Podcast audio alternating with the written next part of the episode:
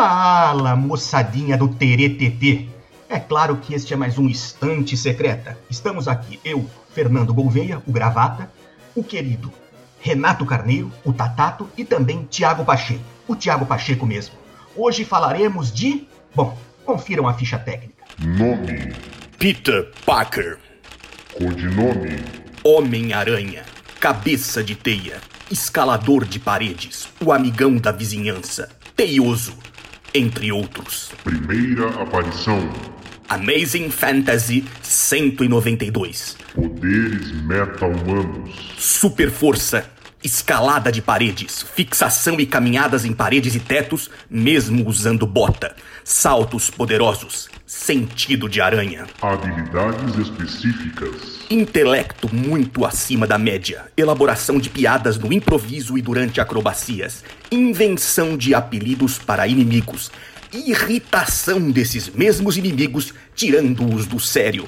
Fotografia, nível básico no Senac. Afiliações e aliados.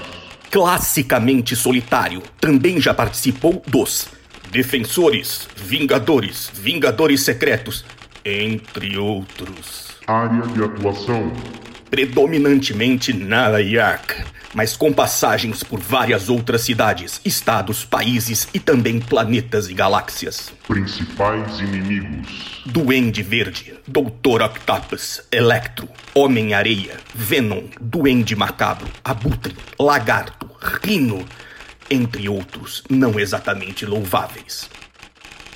Desta feita, é, restam poucas opções a não ser iniciar mais um. Estante secreta. É isso aí, o episódio do Estante sobre o Cabeça de Teia. O teioso, nosso glorioso Homem-Aranha. E a gente começa abordando qual foi a melhor história, saga, arco. Então, é, eu começo aqui é, falando sobre a fase em que o Homem-Aranha é, combateu pela, não sei se foi segunda ou terceira vez, mas foi quando eu lia nos em 92, alguma coisa assim, 93, não lembro. O Duende Macabro, que já existia, né? E já se sabia, inclusive, quem era o Duende Macabro, mas rolou um puta de um mistério quem era, porque não era nenhum dos outros que eram o Duende Macabro, né? E a própria ideia de Hobgoblin, o Duende Macabro, era uma, uma espécie de imitação, continuação do Duende Verde. Eu tinha medo do Duende Verde na TV, o desenho do Homem-Aranha. Eu tinha medo do Duende Verde e do Electro. Então, é, na TV. No gibi eu não tinha medo de ninguém, mas aí quando eu vi esse Duende Macabro, eu falei, pô, esse cara é treta. E ele tinha um jeito, não sei o que tal, que ninguém sabia quem era. Aí, não, já sei, o Duende Macabro é fulano, não era fulano. É Cicrano, não era Cicrano. E ficou tipo um troço de quem matou Death Reutemann, mas eram vários gibis, eram, eram, foram, sei lá, acho que foi quase um ano ou mais de um ano. E aí, quando se descobriu quem era o Duende Macabro, virou tipo um troço meio tirado da cartola, né? Ou do, como é que chama? Carapuça, né? Quando é Duende ou Saci. E que aí é, é, era o tal de Ned Leeds, que era um repórter do, do, do Clarim Diário e também era marido daquela Betty, a secretária. Então, para mim, essa foi a fase, também porque tem um troço, também não, sobretudo porque tem um troço de memória afetiva, que foi quando eu comecei a ler detidamente, comprar os gibis. Então, porra, né, eu adorava aquilo. E teve um negócio de guerra de gangue, que, de gangues, que tinha uma interseção com o Demolidor e acho que também Justiceiro. Tinha um tal de Rosa, Rosa. O cara tinha uma, uma meia na cara, uma meia de, daquelas de frio, né? E que depois foi saber que era o filho do rei do crime. Então era, tinha umas coisas bem cafonas e eu ter umas coisas bem legais. Eu era novo, foda-se, adorava. E foi realmente talvez o primeiro, um dos primeiros gibis que comecei a ler e acompanhar diretamente comprando da banca. Então, é, é dificílimo escolher uma fase do, do Teioso, né, porque ele tem muitos arcos, sagas, que são excelentes, assim como, na minha opinião, a melhor galeria de roteiristas e desenhistas. Né? E por conta da nostalgia e da minha relação com, com o desenho propriamente dito, eu não posso escolher outra senão a fase inicial, que é a, fase Ditko, né? Do do Steve Ditko mesmo Stanley já tendo definido tudo muito bem antes mesmo da primeira edição, essa fase foi que moldou o canon do personagem, né? E talvez por eu ter lido no início da minha adolescência, já décadas depois do, do lançamento, eu li ali na virada dos anos 80 para 90. E rolou uma identificação ali, talvez no início da, da pré-adolescência ou adolescência, e dadas as devidas proporções, né? tirando os superpoderes, ele era um adolescente como outro qualquer. E acho que isso foi essencial para a formação e desenvolvimento do personagem, para gerar o, o, o, carisma que ele tem. E a identidade visual é, é, a mesma desde aquela época. Se você pegar, claro, teve atualização, tá, mas ela man, se man, mantém fiel. Né? Teve uma outra saga, teve o uniforme negro, essas coisas, mas ainda mantém-se o, o cerne da coisa. Então, e por ser também uh, o contexto histórico ali da, no, no, caso dos quadrinhos ali de ser da escola é, da mesma escola do Jack Kirby é, isso aí me pegou muito até hoje é o que eu mais gosto é a fase tinha muito da, da, da, da escola dele tinha a parte de tirar fotos o lá de emprego essas coisas isso é, que eu estava começando a minha depois ali fui virar office boy, a gente começa a ver essas coisas de emprego que é puxado, né? Então, para mim, é a melhor fase. Ou, se é que tem que escolher uma, né? Eu, a história do Teioso que eu mais curto, mais acho bem feita, impactante, tanto do, do ponto de vista de roteiro quanto da arte, assim, eu acho a última caçada do Craven. É, eu não consegui ler na época, eu acho que eu peguei o, o volume 2, caiu na minha mão. Eu não li o primeiro, não li o terceiro, lá quando. Na época que estava na banca, aquele troço todo. É, e sempre ficou essa nódoa, né? De eu não ter lido essa história na, na hora certa. Eu fui ler depois e, e é uma história interessante porque ela começa com uma cena engraçada do. Nessa história, o Homem-Aranha está com o uniforme preto, né? E ele vai no, no velório de um bandidinho, um vagabundinho, batedor de carteira ali, enfim, da, do bairro. Os companheiros estão fazendo um velório improvisado para ele no, no bar. Fizeram uma vaquinha para dar um enterro decente pro cara. E o Homem-Aranha aparece no velório, todo mundo fica encagaçado. Ele fala: Não, pode parar, não vim aqui bater em ninguém, prender ninguém. Eu vim aqui prestar uma homenagem e participar da vaquinha. Ele levanta a roupa e tira um dinheiro e bota no prato da vaquinha para ajudar a enterrar o cara, e ele fica meio perturbado com aquilo, né? Porque o Aranha também tem aquela ética de não matar ninguém, aquele troço todo. E, e, e, e tem esse, é, nessa história tem umas coisas de honra, assim, né? Mas o, o ponto principal é o Craven querendo ser maior do que o Homem-Aranha, e ele não quer matar o Homem-Aranha. Na verdade, ele, ele faz que mata, mas não mata. Ele atira lá um tranquilizante, enterra o Homem-Aranha, e pega um uniforme preto e passa a ser o Homem-Aranha. Ele, inclusive, salva a Mary Jane numa cena lá é, de um potencial enfim, assalto, estupro. É, e ela percebe que aquele Homem-Aranha não é o Peter Parker.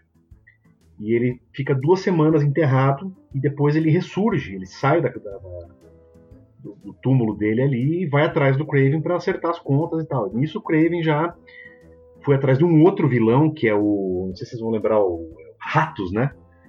Vermin lá em inglês. E aí o que o Craven quer fazer, ele toma uma surra do Homem-Aranha, deixa o Homem-Aranha bater nele, ele quer fazer uma rinha com os dois, ele está convencido de que ele é melhor do que o Homem-Aranha, ele já venceu o Homem-Aranha, né? porque ele se passou pelo Homem-Aranha, fez o que o Homem-Aranha fazia, foi atrás de bandido, bateu em bandido, aquele negócio todo. Então é uma história que tem uma relação diferente assim entre o, o protagonista e o antagonista, o vilão e o herói ali é, e que acaba de um jeito diferente. Assim, não, não vou contar, claro, a maioria de quem vai ouvir já leu, mas para quem não leu, não vou estragar o final, o final é bem interessante também. É, argumento de J.M. DeMatteis, arte de Mike Zeck, e faço uma menção honrosa uma, uma história que é uma espécie de continuação dessa, que é aquela em dois volumes do Todd McFarlane, uh, acho que é a primeira história dele, com, com o Homem-Aranha, o Tormento, né? Que o Craven aparece ali, tem uma menção a essas histórias, a rivalidade deles.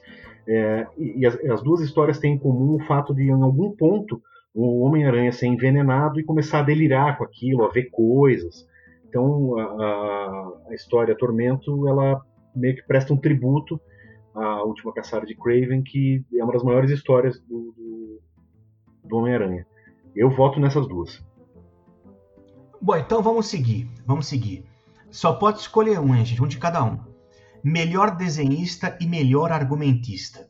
Começo dizendo que para mim melhor desenhista é melhor, ou seja, aquele que eu prefiro. Não quer dizer que é melhor, que eu estudei as técnicas, claro que não. O melhor para mim, é, para Homem-Aranha, né, que estamos falando dele, é John Romita Jr. Eu acho que o que ele faz ali é um negócio, de novo, na minha opinião, é, que junta uma espécie de lúdico, vamos dizer assim, né, e, e, e, o técnico. Então é um desenho que você vê que é uma coisa bem feita e ao mesmo tempo é, não perde aquela coisa de estou lendo quadrinho, sabe? Não quer ficar fingindo que está tirando uma foto ou que está sendo um retratista. Então, é, para mim, o melhor desenhista do Homem-Aranha, e acho que todos os grandes desenhistas dos quadrinhos né, passaram por Homem-Aranha, pelo menos de 1960 e até quando ele foi inventado, acho que é 62, até agora, ele, os melhores passaram por eles, melhores em técnica, em fama e tal. Mas para mim, o melhor Homem-Aranha, em que pese aqui, né, Todd McFarlane, seria é, é John Romita Jr. E argumentista, é, seria fácil escolher, o Thiago citou o Jotem Demetres, inclusive porque eu gosto dele, do trabalho que fez com a Liga Cômica, né, a Liga da Justiça Cômica, mas é, eu citaria o Roger Stern, porque ele foi na fase em que eu mais gostava, que já citei a fase do Duende Macabro, quem escrevia no dia a dia, né? Então ficar fazendo quadrinho no dia a dia, sabe? Aquele quadrinho chão de fábrica, não é fácil não. Parece que é, mas não é, porque tem que todo mês ter lá uma história nova e tudo tem que se ligar em dado momento. Então eu acho que esse Roger Stern, de, quadri... de, de argumentista do Homem-Aranha, para mim foi o melhor. Então minha dupla aqui escolhida é John Romita Jr. e Roger Stern.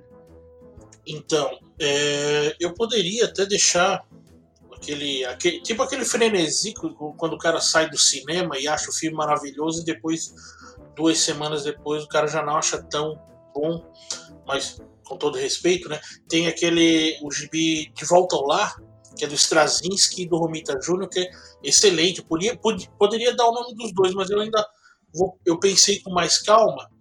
Né? E assim, desenhista eu não posso falar de outro senão o senhor Steve Ditko, que, brifado pelo Stan Lee, criou o visual do Aranha.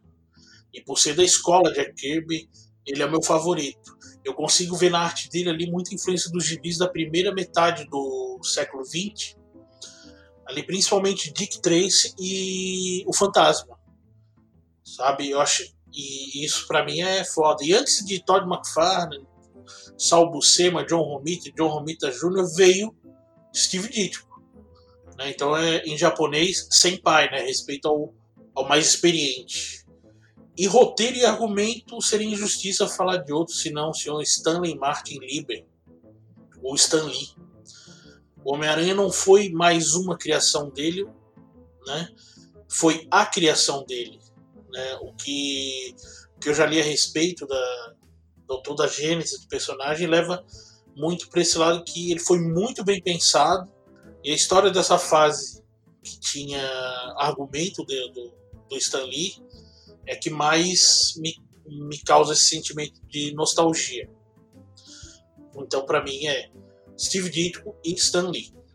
Eu acho que eu vou voltar com o Tatato, porque essas histórias do começo do Homem-Aranha, é, elas são muito legais porque ele sai para fazer uma coisa, aí ele tem que voltar porque ele tem que levar o remédio da tia, aí por causa do encontro com a namorada, aí ele compra uma mobilete lá, mas aí quando é que ele vai estacionar a mobilete, a hora que ele, que ele volta, né? Ele, ele, ele põe a fantasia, ele vai tirar foto.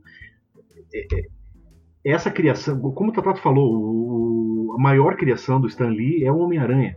O herói boleto, o herói que paga boleto, o cara tem que pagar conta, o cara, né, quando o tio Ben morre, eles ficam sem dinheiro, aí ele vê a tia May tendo que negociar para atrasar o pagamento do aluguel, aí ele, porra, vou largar a escola, o que, que eu vou fazer? É, é, ele volta lá para aquele negócio de fazer as exibições, aí o cara vai dar o cheque para ele, fala, pô, mas eu faço nominal a quem? Ele, não, faz nominal Homem-Aranha que eu vou no banco e eu desconto, né?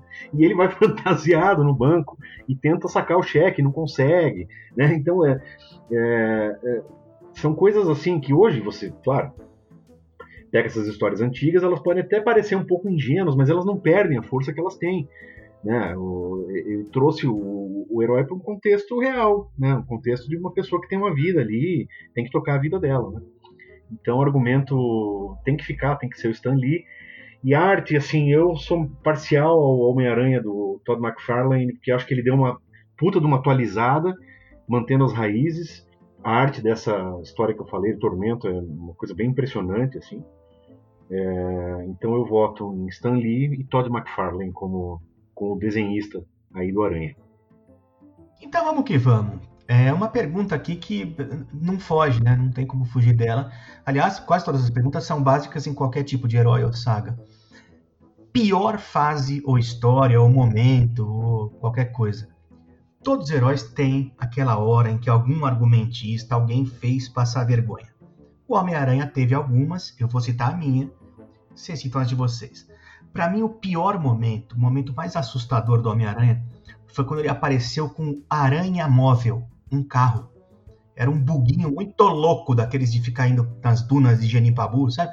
Só que um dele, do Homem-Aranha. E é engraçado, é engraçado porque o Homem-Aranha sempre foi aquele cara realístico, né? Como vocês disseram. O herói que pagava boleto, era aquele cara que tinha uma namorada, tinha a tia que precisava de remédio, já uma senhora idosa, que quando a gente começou a ler Homem-Aranha, ela tinha 92 anos, deve ter agora 183 né, meio, vamos falar a verdade, né? Ainda bem que no filme puseram a Marisa Tomei, que é pra render, né? Porque é, aquela tia May do gibi podia ser a tia bisavó May, né? E aí eu fui ler sobre. Eu lembro de ter visto no gibi, mas via passando. Não, não fui estudar sobre, né? Agora com o negócio de podcast, eu fui lá ouvir, né? Ouvir não, fui lá pesquisar. Eu fui lá atrás disso aí, do, do Aranha Móvel.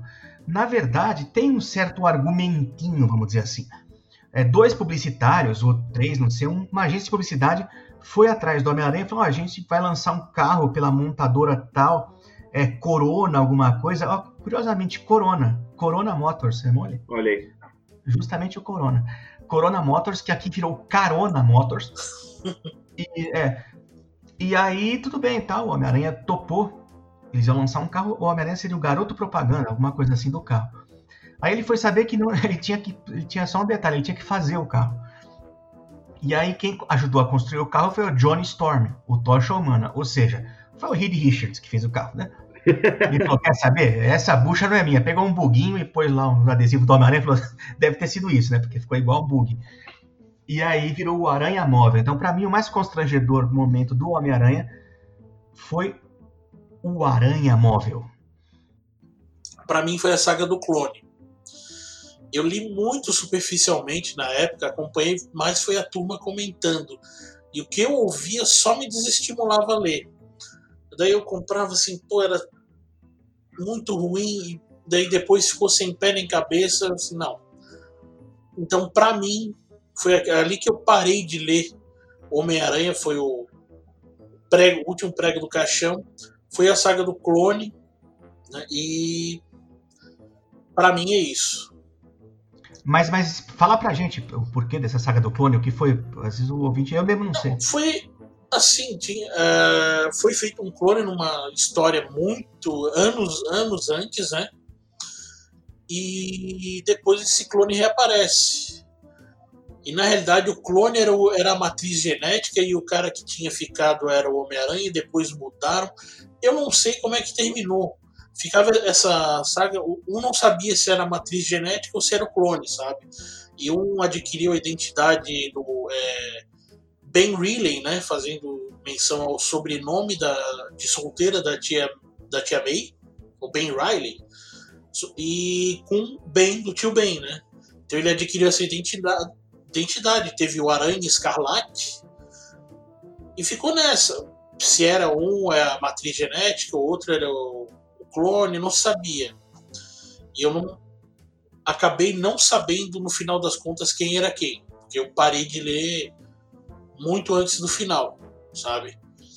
Era sem pé nem cabeça, tinha algumas contradições que agora não, não vou lembrar de cabeça, mas e foi me desestimulando a ler desse não, a, a, aqui eu vou, aqui é o meu limite. Não leio mais parei de ler Homem-Aranha nessa história aí, nessa, nessa época. Né? Por isso, para mim, é a pior fase ou saga do, do Homem-Aranha, que é a saga do clone. Vocês me corrijam se eu estiver errado. Eu não sei se eu estou confundindo. Mas não teve uma fase que a Mary Jane começa a se drogar, vira atriz pornô, vai parar lá no meio do rei do crime. Não tem um troço assim no Homem-Aranha? Tinha na Karen Page, né? É, é isso aí era que eu, eu acho que é Karen, Karen Page. Pois é, uma coisa misturou na minha cabeça. Eu não sei por que, que eu achava que isso era com a aranha, cara. Ela era ruiva também, né? Não, loira. É a queda de Murdoch, loirinha. Viciada também. Então. É, mas não era a história do. Da queda de Murdoch, não. Era uma. Enfim. É, eu acho que eu, eu, eu, misturei as estações aí, estou confundindo essa história, porque é uma coisa que eu lembro de pegar o gibi pequeno assim e ficar. me dar um ruim, assim, eu parar de ler a história, sabe? Eu não. Eu depois tenho que pesquisar para ver, porque eu tenho uma lembrança de, de, ter uma história que dá alguma coisa muito errada com a Mary Jane, ele fica correndo atrás dela. É, eu não lembro que época foi isso, dentro ali do, da cronologia. Eu, eu, lembro que foi um troço que não é porque é ridículo, não é porque é ruim, é porque eu, eu lendo me deu um. Eu depois eu vou ver qual que foi, porque eu tenho certeza que não é a, a, a mulherzinha do Demolidor lá, não. É alguma parte ali que dá algum problema com ela, que foi uma coisa que na época eu. me, me fez mal, assim, eu não, não acompanhei mais. Mas a lembrança que, que eu. Não tenho lembrança ruim, assim, do, do Homem-Aranha, a não ser essa que talvez eu esteja confundindo mesmo. Mas, enfim, depois a gente tira essa tema. Sobram-nos poucas opções a não ser dizer que começam agora as. Votações polêmicas. Sim, senhor, as votações polêmicas. Vamos começar já, já numa, né? Já numa é, da pesada. Qual é o vilão mais casca grossa? Digo a vocês, começando aqui, né? Duende Verde. Para mim é o Duende Verde. Eu tinha medo dele. Disse na, na outra resposta. Eu tinha medo dele no desenho animado. Eu tinha medo dele do Electro. Falei também aqui. Mas eu acho que, que o Duende Verde, ele é né, o, o vilão mesmo do Homem-Aranha. Eles fazem uns filmes querendo ser diferentes, tal, fizeram aquele com mistério, que coisa cafona. Puseram um argumento bom, mas é um mistério, né, pô? Aí tem o Abutre, outro, né? Acho que o Abutre até foi o primeiro vilão, se não me engano. Mas o cara, assim, que eu acho que foi construído, não apareceu do nada ali e tal, foi o Duende Verde. E que não só foi construído, como deixou um legado. O, o, o, o original, né? Aí o filho dele, aí depois Duende Macabro, não sei o que. Então, para mim, o vilão mais casca-grossa, o vilão mais emblemático, o vilão que, que, que me vem à cabeça, né? Quando penso em Homem-Aranha, é Duende Verde. Então, eu vou com Graves nessa pegada aí de dar medo, né? Tinha, mas em outra personalidade, tá? No desenho também tinha medo de alguns, Duende Verde era um, e Dr. Otto Gunter Octavius, que eu já citei em outro episódio do Guerras Secretas, que é o Dr. Octopus, é, ele, para mim, é o mais caça grossa, sabe? Diferente do, de outros, ele tem o doutorado dele foi sério, tá? Diferente de alguns por aí. O físico nuclear que usa seu alto intelecto, grau de conhecimento pro mal, além dos tentáculos, claro. Não, não estamos falando de desenho japonês, não. Mas para mim é o vilão à altura do, do cabeça de teia, sabe? Ele, ele casca grossa, como diz a pergunta mesmo, né? E para mim Dr. Octopus. Eu volto no Craven, né? Porque o Craven é um cara que era movido por um ressentimento por ter ido embora da Rússia, aquele troço todo. Ele ele tinha raiva do, do que, daquilo que o Homem-Aranha representava. Ele via no Homem-Aranha um cara que tentava, é, embora não, não, fosse necessariamente esse o caso, mas um cara que tentava acabar com a dignidade dele. Né? Ele botava muitas coisas que não tinham nada a ver com aranha na conta do aranha. Tinha um... e, mas ele faz um troço diferente. Ele vai lá e ele tenta virar o aranha, né? É... e ele acaba fazendo isso com honra. E o cara não tinha poder, não tinha porra nenhuma. Ele era um caçador, né? Ele é... a pira do cara era caçar, era subjugar outras formas de vida, enfim. Ele tinha enfrentado com sucesso tudo que é tipo de animal selvagem. É, ele tomava aquelas poções malucas lá pra, enfim, chegar em alguma coisa próxima de, de ter um superpoder. Mas de casca grossa, assim, de cara corajoso e. Eu, eu voto no Craven, acho ele um personagem diferente, interessante e, e com essa característica assim de porra, sangue no olho mesmo e faz um negócio, como eu falei antes, com honra, né? Quando ele vai para cima do Homem-Aranha. Então, meu voto é esse: Craven, o caçador. É isso aí, é isso aí. Ótimas escolhas, né? O Homem-Aranha, o Homem-Aranha é muito bom. Personagem rica, né? Tem, tem, é, é, muito bom em ter vilão bom, mas é bom em ter vilão ruim, vilão ruim também, né? Então, outra pergunta inevitável é qual o vilão mais patético? moleque, quando se trata de Homem-Aranha, é quase parecido com o do Batman, né? Dá para isso, tem bastante gente para escolher, dá para escolher sem ter briga. Eu fico com o Big Will, o roda gigante, aqui traduzido como engrenagem. O cara basicamente é um empresário que pediu para um bandidinho fazer um serviço para ele, o bandidinho falou, opa, né? Esse aí tem grana, pediu para o bandidinho fazer um serviço sujo, evidentemente. Aí o bandidinho, né, vou extorquir esse cara. Aí ele ficou pistola, cara, esse cara não vai me extorquir porra nenhuma e foi, e foi para um tal de cara que é consertador, era um cara que fazia, ele construía coisa. Tem, tem, um troço que a gente tem que a gente tem que concordar, né? Como que de repente o vilão que ninguém sabia chega com puta de um foguete e tal, que exige talento para fazer. Aí a Marvel inventou esse tal de consertador. Se pagava, ele fazia uma armadura, um negócio assim. Aí eu acho que ele tava de sacanagem com, com o Big Wheel lá, com o, o, o engrenagem, que fez. O, o, o cara era uma roda. Ele fez tipo aqueles negócios que até tem uns carros futurísticos assim, que é só uma roda e uma pessoa no meio, sabe? A roda vai girando, vai andando, e o cara paradinho ali num banquinho no meio. Era isso. E o nome dele, do vilão Big Will, o Engrenagem, é Jackson Will, né? Que já é, é aquelas coisas DC Comics. Aí você vai ver, você vai ver quem que criou Marvel Wolfman. Evidentemente, o Marv Wolfman criou na sacanagem, ou se não o fez, né? Foi bem perto disso. Então, fico aqui com engrenagem. Então, para mim, o Gravo já falou aí que o universo do Homem-Aranha nos proporciona isso, né? A galeria de vilões mais patéticos rivalizando apenas com o Batman nesse quesito, né? E meu escolhido é Brian Hibbs, o segundo canguru. Ele, eu não lembro se ele tem poderes, ele era australiano, né, para começar.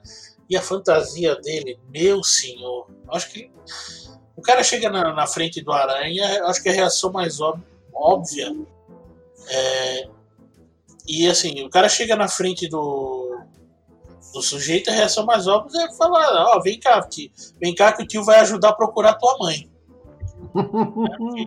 a fantasia do cara, Deus me livre, né? Sem chance de levar aquilo a sério. Não sei se, se foi muito adiante aquele personagem. Ele é o segundo canguru, né? Teve um antes ainda, tem mais essa. É, e para mim é o canguru Brian Hibbs.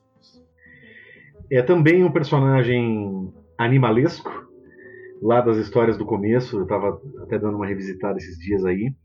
É o rino, o rinoceronte, né? O cara que tem aquela roupa que não é uma roupa, que depois é uma roupa, que daí o aranha dá um jeito de derreter que é um cara muito nervoso, fica dando cabeçada nos outros, e aqueles, né, derruba a parede, aquele troço todo, a polícia tira, e aí a bala não passa, e o Homem-Aranha tem que sair no braço com ele, tem que ficar desviando, e aí quando ele chega lá a uma certa altura, o Aranha consegue deixar ele inconsciente, levam ele embora, eles têm que ficar dopando ele, porque eles não sabem o que fazer com aquele cara, né? E, e é um pouco daquela coisa, né, arbitrária de você ter que cara tem uma coisa que não é exatamente o superpoder, aí tem que meio que equilibrar com o superpoder do herói, não pode ser demais também, porque senão, né, como é que eles vão lutar? Mas a figura do, do, do rino, do rinoceronte, aí ela é bem patética, né? Porque aquele cara fantasiado, parece um bichinho da Parmalat, né? Com a roupa de rinoceronte e a cara para fora. Né? Então, é, é, um cara, um bichinho da Parmalat que ficou adulto, né? E, e fizeram a fantasia é, condizente com o tamanho. É. E não tem como olhar para um vilão daqueles, né? E, levar aquilo muito a sério. Mas tudo bem, é GP, a gente sabe. Mas é, eu acho engraçado. A hora que ele aparece numa história é engraçado, né? Aquele cara atarracado, assim, com aquela roupa e a cara de fora, ali só o rosto humano, né? Enfim. Então o meu voto é o Rino, Rinoceronte. Vamos que vamos. É, assim como Batman, né? O Homem-Aranha teve várias adaptações. Teve também um seriado, inclusive, né?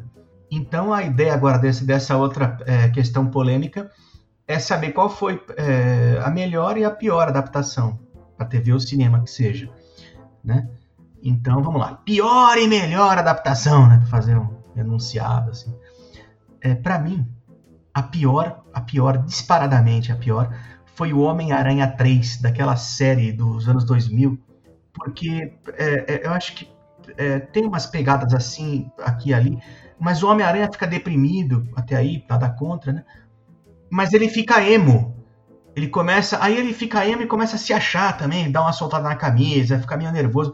Tem uma pegada que eu só fui ver algo parecido no Superman 3, quando o Superman começa a encher a cara e come aqueles amendoim, dá peteleco no amendoim no boteco. Isso tem num filme canônico do Superman. Então, o pior disparadamente para mim é Homem-Aranha 3, que tem o Homem-Aranha emo. E o melhor, eu não saberia dizer exatamente o melhor, mas acho que o que aconteceu de melhor ao Homem-Aranha, minha resposta vai ter que ser evasiva nesse caso, foi o fato de a Marvel ter é, trazido o Homem-Aranha para o seu tal universo canônico, né? Que foi lá fazer os filmes com o Thanos e não sei o quê. Eu fico pensando que legal não seria, que inimaginável não seria se tivesse acontecido mesmo com, com por exemplo, Quarteto Fantástico e X-Men, né? Imagina, né? Aquele último Vingadores lá, que tá todo mundo, né? Aquela luta se também tem os X-Men e tem, tem o Quarteto Fantástico. Então eu gostei de, disso aí, de o Homem-Aranha ter participado. Não gosto tanto assim dos filmes dele. Aquele Homecoming eu acho até razoável. O aquele do Mistério eu achei meia boca. Efeitos maravilhosos, mas não gostei tanto. Mas o fato de ele estar no, no universo canônico, né? Aspas aí, canônico, que é até engraçado. Ele tá falando de gibi, de quadrinhos, de TV e de cinema mas ele está nesse universo canônico, para mim, é, é, foi o melhor que poderia ter acontecido. Uma personagem é, nos filmes. É, de filme ruim, por mais que eu ache ruim esse último filme do Homem-Aranha, esse Longe de Casa, e assim, é de dar raiva para mim esse filme, é muito ruim. Não dá para fugir do que o Gravata falou. O Homem-Aranha 3 é ruim, tudo é o pior filme disparado. É, a história é muito muita, muitos elementos que não foram trabalhados, não teve tempo, são, sei lá, duas horas. Então a história foi muito corrida. Não deu tempo de. não desenvolveram. Foram assim, Flint Mark, que é o Homem-Aranha, Ed Brock, Venom, Gwen Stacy, Capitão Stacy e Dr. Kurt Connors foram todos simplesmente jogados ali. Não desenvolveram nenhum desses personagens. Sabe? Então, para mim, o Homem-Aranha 3 é o pior filme do. pior adaptação do Homem-Aranha. E a melhor adaptação, na minha opinião, foi a série animada de 1994, que teve cinco temporadas e foi uma das responsáveis, junto com a animação dos X-Men de 92, se eu não me engano, a trazer de volta muitos leitores antigos de gibi e alguns novos sabe? E conheço muita gente que se interessou mais por gibi ali, o gibi de super-herói, né? E tem um dos melhores, se não o melhor final de desenho que já houve, que é o Homem-Aranha. Tava numa saga, a saga da Teia, alguma coisa assim, dos diversos universos paralelos, né? Do Homem-Aranha. E ele, no final, o último episódio, ele vem pro nosso universo aqui, nós de super-heróis, tem quadrinho, e ele conhece Stan Lee os dois passeiam balançando, acho que por Nova York, né? E o Aranha deixa o Stan Lee no topo de um prédio. O Stan Lee finaliza lá com. É, eu acho que eu vou esperar o Quarteto Fantástico passar por aqui, para me dar uma carona. Sabe? Isso eu achei na época foi sensacional. E depois ele volta para Mary Jane, que tinha reaparecido, e termina. Foi o melhor final para mim. Para mim, essa adaptação dos anos 90 aí, 94.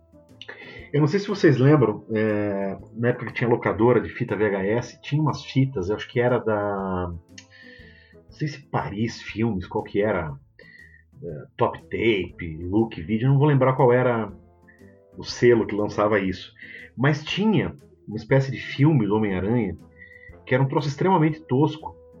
Que tinha aquilo que o Gravata lembrou lá no primeiro episódio do Marvels, aquela, aquela roupa meio meio É, sobrando. é série de TV isso aí, cara. Série de TV que passava na manchete, se eu não me engano.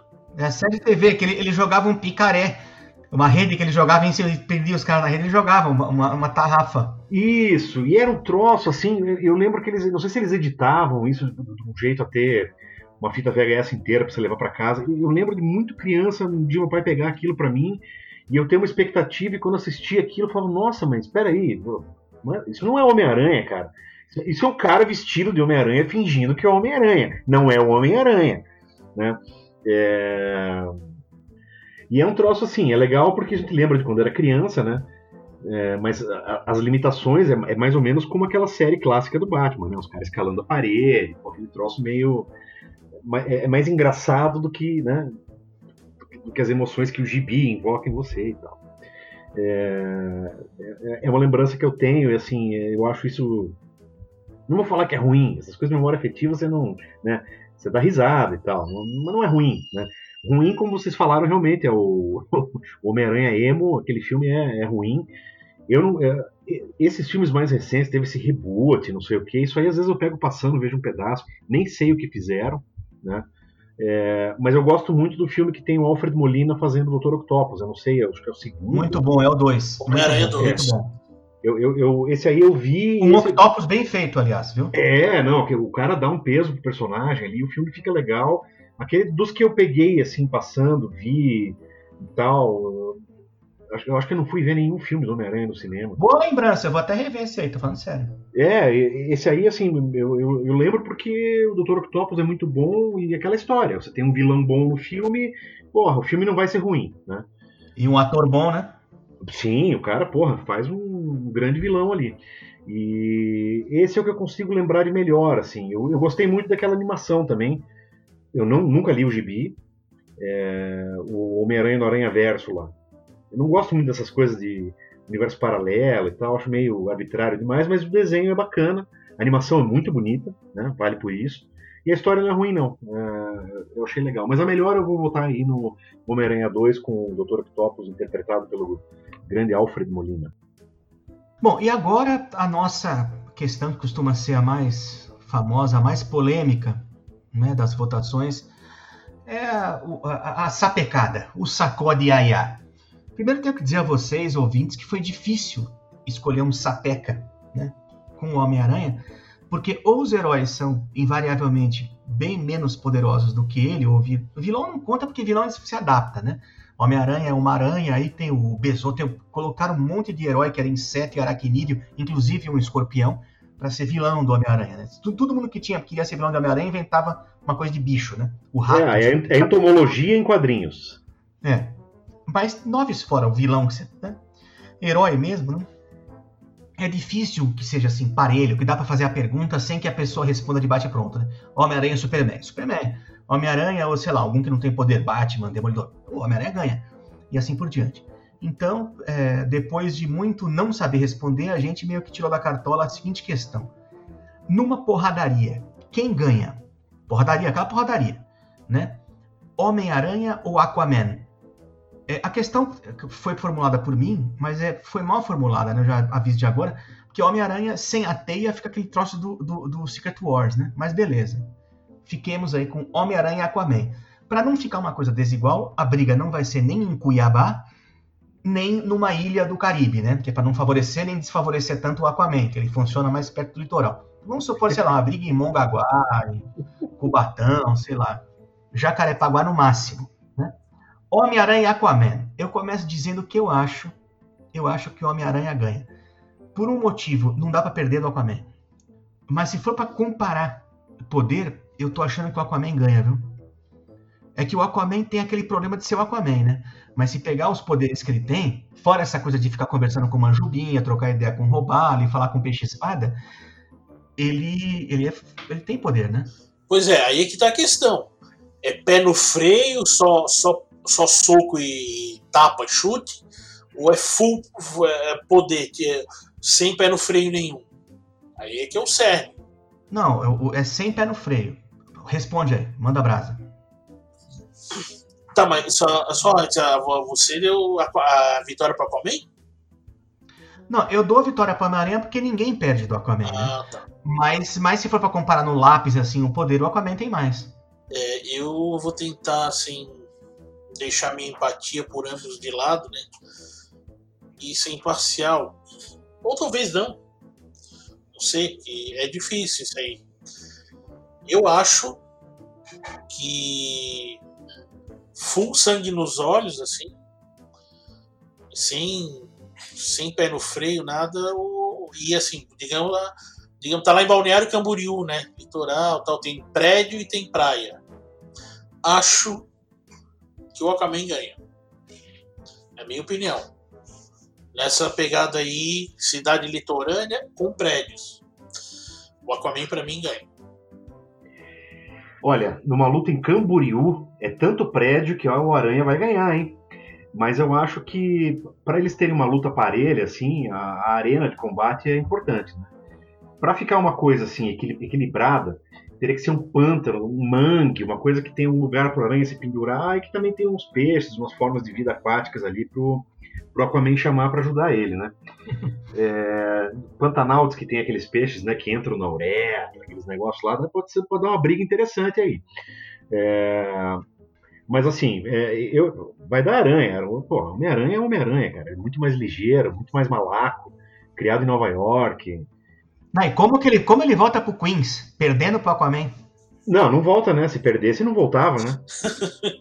Se perdesse, como não que voltava, ele vai né? contar pra turma lá da. Como é que é que o, o Coisa falava da rua, não sei o que, da tia, não sei o que? o Coisa falava, não posso voltar a perder de você, porque eu vou ter que me apresentar depois com meus amigos da rua tal, da tia não sei o que, da tia Gertrudes, uma coisa assim. Ah, tinha essa turma também, é verdade.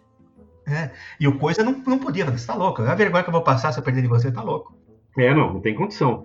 Mas é óbvio, pra mim é óbvio que dá Homem-Aranha nessa, nessa briga aí, é Homem-Aranha na cabeça. O cabeça de teia. E agora, né, a gente já naquele, já nos, já nos finalmente, já no, né, nos a seguir cenas dos próximos capítulos, quem é da antiga sabe o que eu estou falando.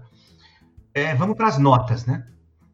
É, a gente usa, cada, a cada personagem, a cada gibi, a gente usa um critério. A nota varia sempre de 1 a 5, com meio ponto para lá ou para cá. Mas cada episódio tem um nome para essa nota, né? Em vez de usar estrela, que é muito básico. Então eu indago a vocês, de 1 a 5, variação máxima de meio ponto, quantos lançadores de teia merece o Homem-Aranha? Começo, como eu mesmo criei a regra, eu ia pôr algo entre 4,5 e 5. Porque para mim estaria nesse, mas eu não vou, posso pôr porque eu criei essa regra, eu tenho que pelo menos eu mesmo cumprir. E então 4,5. Porque como o Tatato disse lá atrás, você, foi o Tatato que disse, não foi o Thiago, que foi das coisas mais bem elaboradas e foi mesmo, gente. É, é genial. Você pega um troço repugnante e às vezes ou a gente tem medo ou a gente despreza, que é uma aranha, né, aquele trocinho, e vira um puta de um herói que tinha uma, no sentido literal e mais exato da palavra, uma empatia né, com quem lia, com quem lesse. Você fala, pô, o cara é moleque, tá todo fudido, tem que pagar boleto, tá afim da mina, é um cara que zona na escola. E ele, ao mesmo tempo, ele tem que ter uma responsabilidade de poder socar qualquer um que zoava, mas tinha que segurar o poder, né? tem um, muito parecidamente a isso, tem aquele Superman 1, talvez o maior filme de herói jamais feito na história do planeta, que o Clark Kent segura a raiva do cuzão lá do futebol. Cara, ele podia simplesmente amassar o campo em cima do cara, mas não, deixa o cara zoar, tá? E o Homem-Aranha passa isso anos de gibi, né? Então é um troço muito bem feito. Eu, eu dou um 4,5 aqui, se deixar eu falar mais um pouco, vai para 5. É, então, é, já que o Grave citou, só uma, uma citação aqui, esse negócio do grandes poderes trazem grandes responsabilidades. É uma informação que muita gente não sabe. Foi chupinhado do, do seriado do Superman, seriado antigo, acho que é preto e branco ainda. Tinha uma frase parecida, o... teve um cidadão aí, que eu não vou citar nomes, que pegou essa frase e botou no gibi do Homem-Aranha, tá? Só deixar isso aí. Mas eu vou nessa pegada do Graves aí que, porra, é, personagem é foda. Acho que. Não sei se foi do Batman que eu falei a mesma coisa assim. Seria cinco se não tivessem essas sagas, essas fases meio ruins, essas adaptações, mas quatro e meio. Quatro e meio lançadores de teia, eu acho que é bom pro personagem. Se não fosse essas sagas ruins, esses, os defeitinhos que a gente, todo personagem tem, ele seria cinco lançadores de teia. Então, quatro e meio lançadores de teia. Olha, eu vou votar com o povo, voto com vocês. É... Ele realmente tem é, é essa citação do grandes poderes, grandes responsabilidades. É, é, é um troço muito legal, né?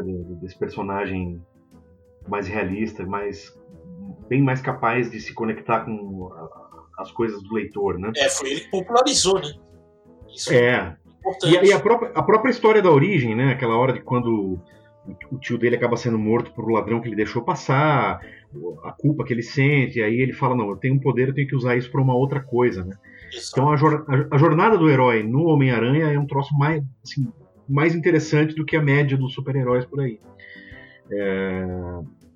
Eu vou vou acompanhar vocês no 4,5 porque eu me sinto incapaz de dar 5 porque tem tanta coisa do Homem-Aranha que eu não li ainda que fica até uma coisa incompleta para eu poder bater o martelo com tanta categoria assim. É, e também para a gente não ficar abusando do 5, né, da nota máxima. É. É, se eu fosse falar um pouco mais, talvez eu fosse acabar me convencendo a dar 5, mas é, são 4,5 lançadores aí pro. É, ninguém é um Aquaman, né, para dar 5, receber 5. mas vamos lá. Coitado do Aquaman. Já apanhou o teioso aí. Mas é isso, 4,5 lançadores aí pro glorioso Cabeça de Teia. Na maravilha, só queria complementar minha resposta que é, o Homem-Aranha tem uma complexidade na sua feitura, na sua criação, e o comentário do Thiago trouxe o que eu ia dizer, e eu, eu mesmo não disse, que o Batman é toda uma história construída no trauma de ter visto os pais morrerem. O Homem-Aranha, tudo bem, foi feito depois, então quem escreve uma história depois já tem a, né, a ideia da história anterior. O Homem-Aranha, ele tem uma complexidade ou um agravante mais casca grossa, que é o fato de que ele causou, de certa forma, a morte do tio, né? Ele teve uma participação na morte do tio. Então ele carrega uma culpa. A jornada do herói, quando o Thiago falou, me caiu a ficha completa. A jornada do herói, no caso dele, tem esse, né, esse detalhe. Então fechamos aqui em, em 4,5, que é uma nota excelente. E, e, se a gente começar a falar como eu falei, o Thiago disse, a gente todo, todo mundo aqui falou. Se deixar, a gente dá um pouquinho mais. E agora aqui, é, poxa, puta de uma honra, eu faço questão que o Thiago fale sobre um ouvinte aí que gostou da gente, deu um apoio e tal. Tiago, manda brasa. Então, meu amigo Aloysio de Paula, aqui de Curitiba, poeta, empresário, um cara gente finíssima, estudou comigo, se interessou pelo pod e deixou uma mensagem aí na nossa página do Facebook. Ele fez uma pergunta: é, qual seria a inspiração para o Aranha? Né? E o Grabs falou antes aí é, de onde teria surgido alguma inspiração para o Stan Lee criar o personagem, que é o Aranha, um cara lá do tempo da, das Pulp Magazines, né? Das, das, revistas que não eram gibis ainda, eram histórias, romances seriados aí e tal. Ele era um cara que usava uma máscara parecida com a do Homem-Aranha, mas não tinha poder nenhum. Usava lá um fedora, sobretudo, duas pistolas 45. Era um cara parecido com uma espécie de um, um sombra com uma máscara de aranha, né? Em resumo, seria, seria mais ou menos isso. Mas aí o Aloysio deixou aqui algumas observações sobre as histórias que ele mais gosta e ficam aí as dicas para quem quiser ler, né? Ele fala aqui Aranha e o Senhor do Fogo, é, fala de uma história que a gente conversou antes também, que é o Wolverine em Berlim Oriental.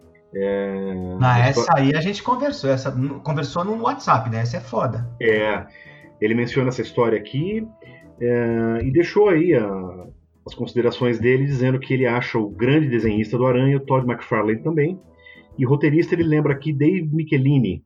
Esse eu confesso para vocês que eu não me lembro de quando é.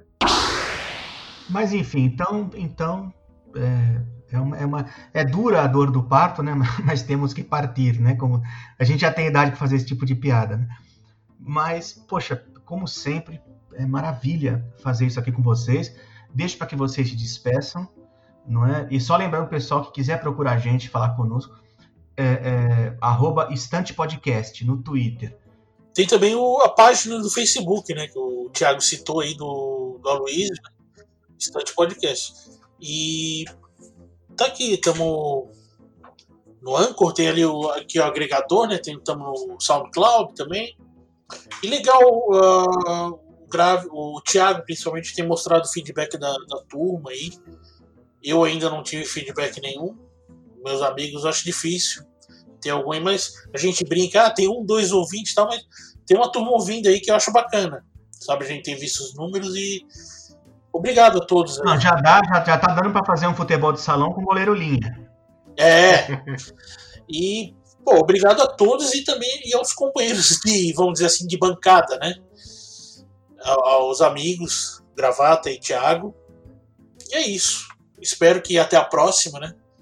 Com outro personagem aí que todos. A gente ainda não sabe qual é. É, e que, mas que todos gostam, né? Assim esperemos. Um abraço. Então, obrigado a você que veio até aqui conosco.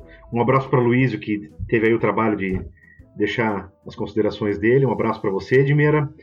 É, um abraço para meus amigos aqui. Está sendo muito divertido fazer isso. O próximo vem logo, esteja conosco, vai ser muito legal. E é isso. Um grande abraço. Assim sendo, é, só nos resta encerrar aqui. E eu queria avisar os ouvintes para prestar um pouco. Não, acabei, acabamos não falando, mas a gente tem também um telefone de contato. Assim que tocar essa vinheta aqui, vai aparecer na sua tela. Vamos lá. Acabou mais um. Estante Secreta.